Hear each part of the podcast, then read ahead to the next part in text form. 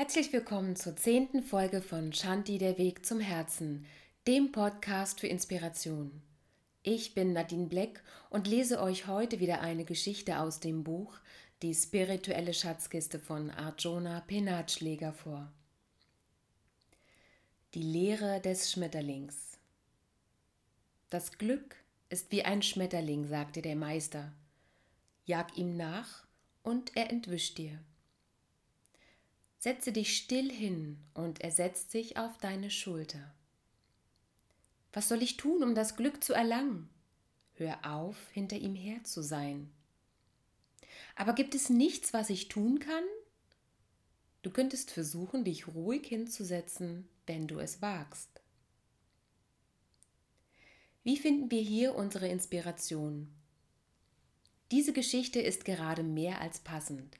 Nicht nur, weil es gerade Frühling ist und die Schmetterlinge tatsächlich umherfliegen, sondern weil das Stillsitzen mir von mehreren Seiten als wichtige Aufgabe zugeteilt wurde. Und es ist eine Herausforderung. Wer schon mal versucht hat, sich einfach nur still hinzusetzen, ohne Ziel, ohne Absicht, ohne Grund, einfach nur sitzen um der Stille wegen, der kann das bestätigen. Für alle, die es nicht kennen, ja, das muss man üben. Warum hat uns das niemand beigebracht, das Stillsitzen ohne Absicht? So einem Schmetterling hinterher zu jagen, stelle ich mir durchaus anstrengend und wenig effektiv vor, ohne eine gewisse Übung. Stillsitzen, meditieren oder sich nur auf die Atmung, das Rauschen des Waldes, das Säuseln des Windes oder was auch immer zu konzentrieren, ist eine wichtige Lehre, die sich hier in der westlichen Welt noch immer in einer jungfräulichen Präsenz zeigt. Wir jagen dem immer mehr, immer weiter und immer höher hinterher, um Glück zu finden. Ich schwöre, ich habe es des Öfteren versucht, dieses Stillsitzen.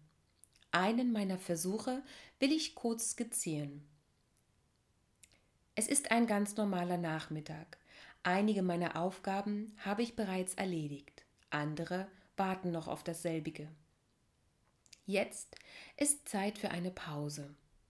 Ich setze mich also willens, nichts zu denken und in voller Absicht die absolute Ruhe in mich einströmen zu lassen, draußen in meinem bequemen, mit einer braunen Kuscheldecke umhüllten Korbsessel. Ich schließe meine Augen und beginne damit, meinen Atem zu beobachten. Noch einmal überprüfe ich meine Sitzposition, um dann genüsslich in die tiefen Sphären der Entspannung abzutauchen. Wie gut das tut, denke ich noch, bevor sich das Denken komplett auflösen möchte. Leichtigkeit umgibt mich. Die Vögel scheinen meine Reise ins Innere frohlockend und fein musizierend zu begleiten, so dass ich glaube, die Schwingen der Glückseligkeit tragen mich hinfort. Eine ganze Minute voller Harmonie, so köstlich wie Bienenhonig. Dann klingelt das Telefon. Mist. Ich hatte vergessen, auf leise zu stellen. Egal, ich bleibe in meiner Ruhe und beginne wieder ruhig zu atmen.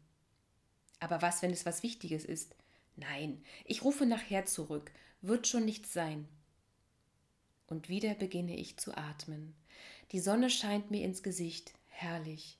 Verdammt, wer da wohl am Telefon war. Ich springe auf und vergewissere mich, dass es nichts Dringendes war. Okay, neuer Versuch. Die Vögel zwitschern, die Welt scheint mir zu sagen, komm, komm, ich lade dich ein. Ich atme, ich beobachte, wie wunderbar. Ich denke nichts und nehme nur wahr. Huch, was war das? Ein Gedanke. Wo kam der her? Ruhig, atmen, einfach nur atmen. Auf dem Nachbargrundstück geht der Rasenmäher an. Natürlich ein Benziner. Ich atme weiter, ganz ruhig. Dieses Geräusch macht mir gar nichts aus. Ich bin ganz ruhig, beziehe dieses angenehm surrende Geräusch willkommen heißend in meine Entspannung mit ein. Sollte ich nicht auch Rasen mähen?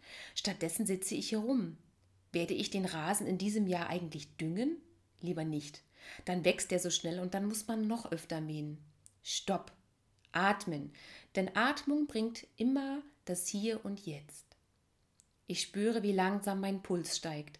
Nach zwei weiteren missglückten Versuchen beschließe ich die Entspannung einfach auf später zu verschieben und bringe meine Arbeiten des Tages zu Ende. Am Ende des Tages bin ich froh, alles geschafft und erledigt zu haben. Ich falle völlig erschöpft ins Bett und frage mich, was mir das alles bringt, das Schaffen.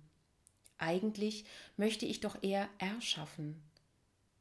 Können wir erschaffen, solange wir im ständigen Tun verhaftet bleiben?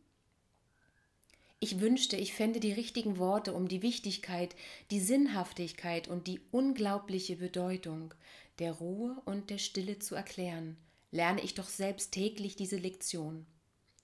Lässt uns diese ständige Jagd wichtige Momente verpassen? Was, wenn das Glück zu uns kommt, ohne dass wir damit rechnen? Was, wenn sich das Glück aus gutem Grund Zeit lässt? Was, wenn das Glück bereits da ist und wir es in unserer Eile gar nicht sehen? Was, wenn Glück einfach nur in der Stille der Atmung liegt? Es könnte doch sein, dass das Glück in dem Moment liegt, in dem sich der Schmetterling auf deine Schulter setzt.